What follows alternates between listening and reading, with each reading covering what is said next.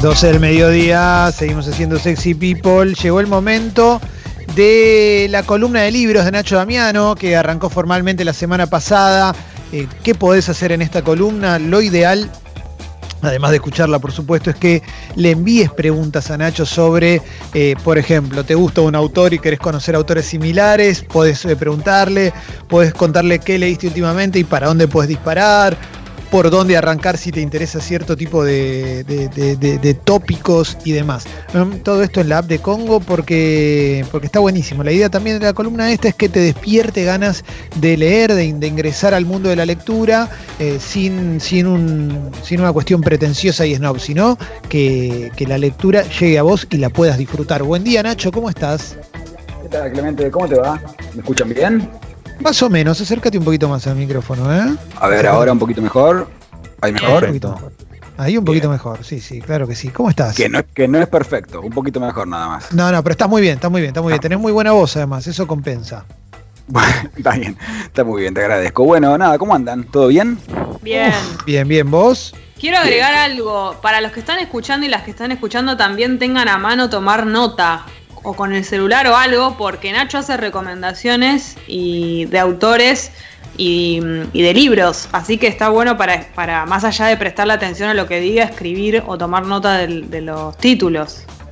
Claro. Ni hablar, es verdad, gracias Jessy por la, por la recomendación. También es importante que nosotros cuando terminamos esta columna en arroba pila de libros en Instagram ponemos todo lo que recomendamos, en una listita con links a editoriales y a libros y demás, como para que si alguno no, no tuvo la posibilidad de tomar nota o lo va a escuchar en el podcast, porque también esto está en Spotify, eh, nada, ya lo tiene ahí todo, todo juntito, una especie de bibliografía. Pero Por sí, para los manijas, tomen nota y lo tienen antes que salga en Spotify. Me olvidé decir algo, Nacho, perdona que te, haya interrumpido, pero sí, es verdad, Nacho es el conductor de Pila de Libros, el podcast que conduce junto a Julieta Venegas. ¿eh?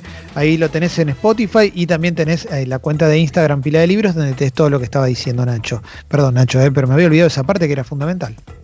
Por favor, por favor, Clemente. Así que bueno, eh, la columna de está organizada de esta manera, a ver qué les parece. Va a haber, como venimos ya diciendo, algún un, tip para quienes quieran reencontrarse con la lectura, para quienes les está costando un poquito en esta cuarentena o que nunca fueron demasiado lectores y les gustaría leer un poquito más. Y después va a haber dos eh, recomendaciones concretas de libros concretos que tienen que ver con el tip que vamos a dar, claramente. Bien, perfecto, perfecto, dale. Arrancamos, dale.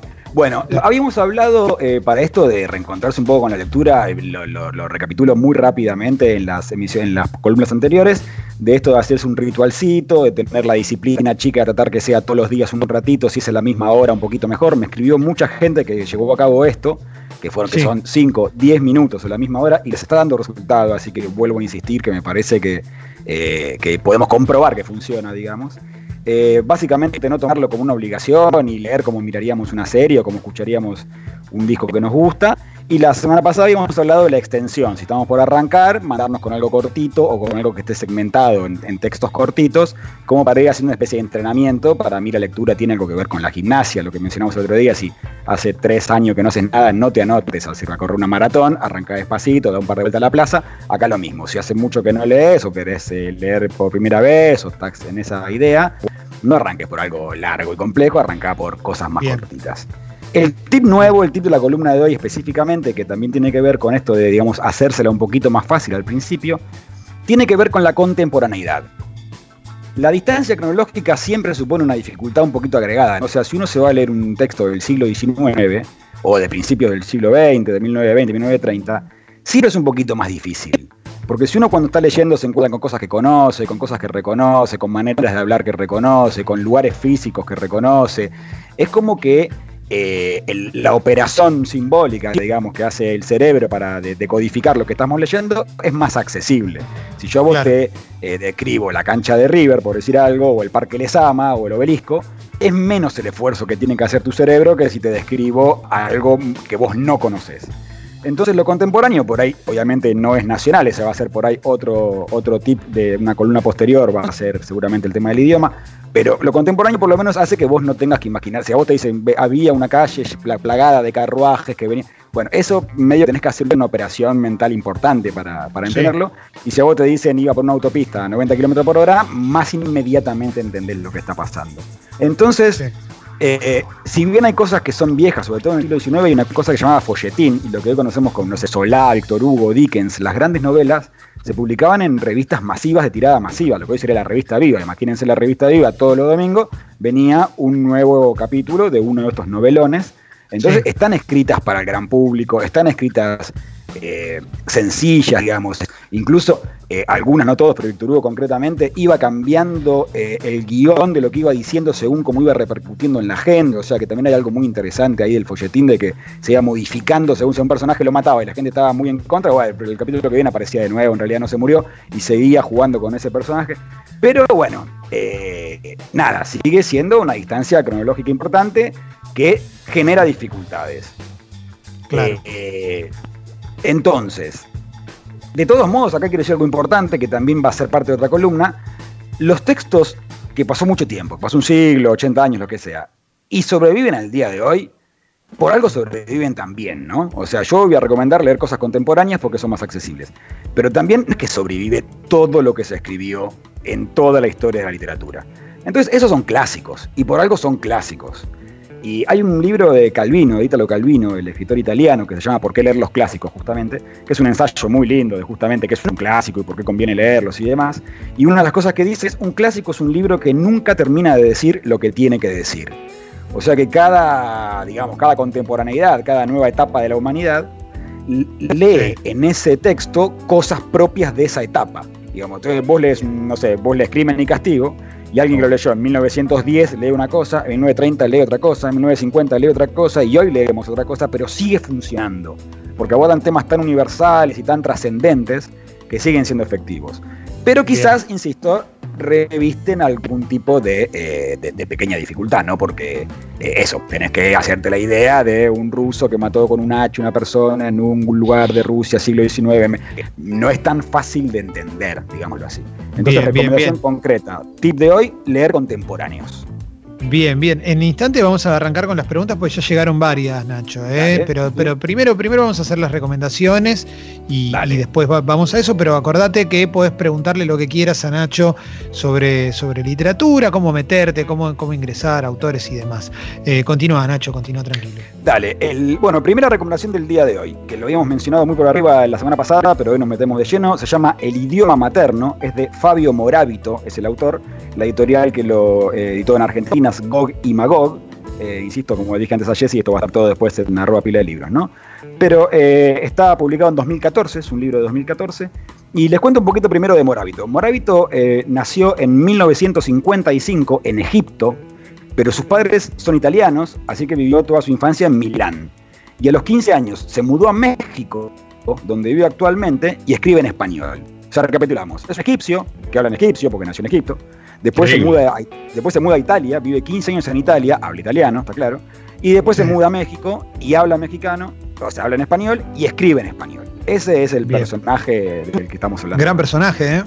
Gran personaje, eh, búsquenlo, busquen entrevistas, busquen, es, para mí es una de las personas más lúcidas que, hay escribiendo en la actualidad. Eh, Moravito es un poeta, además de, de, lo que ya estamos mencionando, es un cuentista, es un novelista, es un ensayista, es un tipo multigenérico, ¿no? Pero donde más se destaca es un género que es muy difícil de catalogar, que, son textos moraviteanos, digámoslo así, que son un poco poemas en prosa, un poco relatos, un poco fragmentos de autobiografía, un poco diario de lectura, micro reflexiones literarias, fábulas urbanas. Bueno, el idioma materno es un gran ejemplo de este género moravitiano. No todos los libros, porque Moravito tiene novelas, tiene cuentos, tiene, este, este concretamente es de lo que estoy hablando, de, de este género especial. Y es muy interesante cómo nace este libro. Los textos, los textos de este libro arrancaron como colaboraciones para el diario Clarín. Moravito en un momento vivía en México, el escritor que yo, Clarín le pide colaboraciones. Que le impusieron algo muy concreto, que es lo que muchas veces imponen los medios, que es muy importante, que tuvo consecuencias después en el género y en el estilo de Moravito. Lo que le impone Clarín es muy, es muy concreto. 2.000 caracteres. Escribas lo que escribas, quiera, digas lo que digas, hables lo que hables, tiene que ser de 2.000 caracteres. Y es algo muy interesante de ver en el libro, porque ahora están publicadas en libros, o sea, creo que acá hay como ochenta y pico de estas columnas, no todas salieron en Clarín, algunas sí, algunas no. Pero si vos lees el libro, todas terminan en el mismo lugar. O sea, todas ocupan la misma cantidad de páginas, porque claro, Moravito está escribiendo para que dure 2.000 caracteres. Lo, que, lo, único que le importa realmente es que duren 2.000 caracteres. Entonces son todos textos de exactamente la misma extensión. Bien. Eh, bien, bien. Entonces, Si vos tenés un texto de 2.000 caracteres en el que no tenés espacio para construir un relato contundente, que no tenés espacio para armar un personaje redondo, para armar una fábula importante, lo único que importa es el estilo. lo, único que, que, realmente tenés para trabajar como material del lenguaje es el estilo, porque va a ser siempre o una anécdota mínima o una reflexión mínima. Entonces, acá algo, quería mencionar algo muy importante, que, muy interesante que dice Borges en un momento, que, que la literatura es un hecho sintáctico. Esto dicho así parece medio ribombante, medio canchero, pero es muy sencillo. Borges lo que dice es que la literatura solo puede darse mediante lenguaje, que lo único que hay en la literatura es el lenguaje. Borges no era, no era muy lector de novelas, no escribió ninguna novela, o sea, a Borges no le importaba mucho la trama, es como que cuando él leía literatura, no, por eso le gustaba tanto la poesía también, ¿no? Cuando él leía literatura, no le importaba tanto qué es lo que estaba pasando, como que la literatura se manifiesta en el, en, el, lugar de la oración, digamos, de la sintaxis. Eh, de hecho, en el prólogo la invención de Morel, acá meto un mini chistecito, no chistecito, una mini anécdota. Eh, lo hace Borges, el, la invención de Morel, el primer libro de Adolfo Godoy Casares, su primera novela. Borges era muy amigo de Casares, Borges le escribe el prólogo. Y en el prólogo dice que puede catalogar a la trama de, la invención de Morel como perfecta. Y todos sabían que a la trama no le importa. Digo, o sea, si dijo eso porque el libro mucho no le gustaba y lo único que encontró para recatar era la trama, pero eso también habla de, cómo era irónico Borges, digamos, de, cómo muchas veces bardeaba a los colegas sin que ni siquiera los colegas se den cuenta que lo estaban bardeando. Pero entonces esto, Moravito no tiene, estos textos casi no tienen trama, es, es sintaxis porque es todo muy cortito. Entonces, Moravito antes decía, era conocido, es conocido como poeta, donde mezcla muchas imágenes con ideas. La poesía de Moravito es muy linda porque mezcla imágenes con ideas todo el tiempo. Y, eh, también es conocido como cuentista, que es un poco menos, es más conocido como poeta, ¿no? Pero en los cuentos pierde la magia esa, las imágenes con, la idea, porque nada, porque es un cuento, pero gana mucho en arquitectura, porque son piecitas de relojería. Entonces, nada, esto es lo de Moravito. Eh, nada, el idioma materno, Fabio Moravito, editorial Gog y Magog, eh, eso, primera recomendación. Bien, perfecto. Vamos a la. Pará, te voy a leer un par de preguntas y vamos a la segunda. Vamos a mechar un poco eh, para, para, que no sea tan técnico todo. A ver, em, tengo un montón, eh, tengo un montón. Acá te piden que en algún momento hables de, de John Kennedy Tool. Eh, y, me encanta, me encanta John Kennedy Tool. Sí, sí, sí, sí. A ver, te dice. Mm, Acá una persona te dice que siente culpa porque no pudo terminar 100 años de soledad porque no le gustó. ¿Tiene que sentir culpa, Nacho? No, no, no hay que sentir culpa de nada. De hecho, yo no terminé 100 años de soledad. Tampoco me quiero poner como en el pedestal de miren quién soy, pero quiero decir, si un libro no te gusta, no te gusta. Listo. Lo que hablábamos con Jesse el otro día. Si vos insistís, probablemente hasta lo arruines. Yo no tengo duda de que 100 años de soledad es un libro impresionante. Lo agarré en un mal momento, evidentemente lo agarré en un mal momento mío, en un mal momento de, mi vida, en un mal en lo que sea. No lo terminé, no lo terminé, ya volveré. Si insisto, probablemente sí lo arruine para siempre. Si un, si un libro no te gusta, no te interesa, te aburre, después volverás.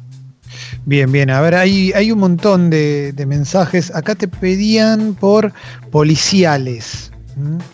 Bueno, policiales ahí, podemos hacer una columna entera si quieren, de hecho lo, tomo y lo podemos hacer para más adelante. Básicamente lo que podemos decir así en un principio es que hay dos tipos de policial, básicamente, que es el policial negro, que es más de lo ilegal, de las agencias detectives, de la violencia, alcoholismo, drogas, demás, y está el policial más de ingenio, que es más el tipo Sherlock Holmes, que hay que ir como eh, detectando pistas y demás. Bueno, uno es el inglés, otro es el norteamericano. A mí me gusta mucho el norteamericano, pero sí, se puede hacer claramente, la preparamos. Una columna de policial me gustaría mucho. ¿Y alguna recomendación como para, por si quiere ir a comprar un libro ahora que se puede?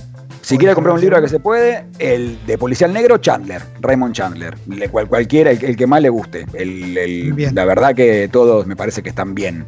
Eh, y de del otro policial, Sherlock Holmes, indiscutiblemente. Se puede meter en Poe, incluso si quiere, y ya no va a ser solo policial, va a tener un poquito más, pero bueno, es un poquito más arduo quizás. Sherlock Holmes es muy, para, para empezar, policial de ingenio, de enigma, es hermoso. Bien, perfecto. Ahora vamos a la, segunda recomendación y después te meto un par de preguntas más, Nacho. Dale, perfecto. La segunda recomendación es un libro de Sinan Jones que se llama Tiempo sin lluvia. Lo editó Chai Editora, que es una editorial argentina, cordobesa, que nació el año pasado recién. Tiene tres o cuatro libros publicados hasta ahora, bastante poquitos, pero todos muy, muy buenos, la verdad. Eh, es un libro publicado en, 2007 eh, en Gales, autores gales, eh, y acá está publicado en 2020 lo tradujo Esther Cross, que también es una escritora argentina muy conocida Eh, tiene un libro que se llama La mujer que escribió Frankenstein, que es como una especie de biografía de Mary Shelley, que es justamente la mujer que escribió Frankenstein. Eh, nada, un hermoso, un hermoso libro, pero bueno, el, su trabajo acá como, como traductora es estupendo. Eh, que también vamos a armar una columna con esto, que creo que es la semana que viene, que hablábamos del idioma. También conviene cuando uno está empezando leer cosas en su idioma original, porque siempre la traducción eh, presupone un poquito de dificultad. Bueno, en este caso en concreto, Esther Cross es un trabajo magnífico, prácticamente no se nota que está traducido, parece escrito en español, nada, puede entrar por ahí. Eh, Jones, Sinan Jones es, galés, como dije, nació en Gales en 1975, fue cinco novelas, muy premiado, un tipo muy premiado, y esta es eh, la primera novela de Jones. En una entrevista, Jones dijo que su objetivo es disparar reacciones en el lector sin ser abiertamente impactante. Y yo creo que esa es una gran línea para reducir este libro. De, si me preguntan qué es lo que pasa a nivel anécdota, no pasa mucho. Es, la, es un día en la vida de un granjero, una familia que tiene una granja, que trabaja en una granja, se le pierde una vaca que estaba preñada, que la tienen que ir a buscar porque encima tienen problemas económicos, como que no pueden prescindir del, ternero. es eso. Pero en el medio te va contando toda la historia de esta familia, va para atrás, para adelante, incluso hay algunas cosas que cuenta del futuro, de los hijos, de la familia y demás. Eh, y es un libro hermosísimo. Es hermosísimo. Bien. No, insisto, no busquemos trama. O sea, si estamos buscando una trama, no es este libro. Acá lo que, lo, que, lo que encontré acá es belleza. Es como Steinbeck, para que conozca un poquito de literatura norteamericana, el, autor de Las uvas de la ira, pero mucho más accesible, ¿no? Mucho más corto. Eh, hay saltos temporales, como decía recién, saltos de narrador, se mete incluso en la conciencia de la vaca en algún momento. Es como que también a veces tenés que ver quién es el que está narrando, que eso me parece muy interesante. Pero es una novela sobre el deseo, sobre la frustración, sobre el dolor, sobre la tristeza. Eh, me encanta el uso que tiene de la animalidad, que es un recurso que usa, viste, a usar esta familia de granjeros, digamos.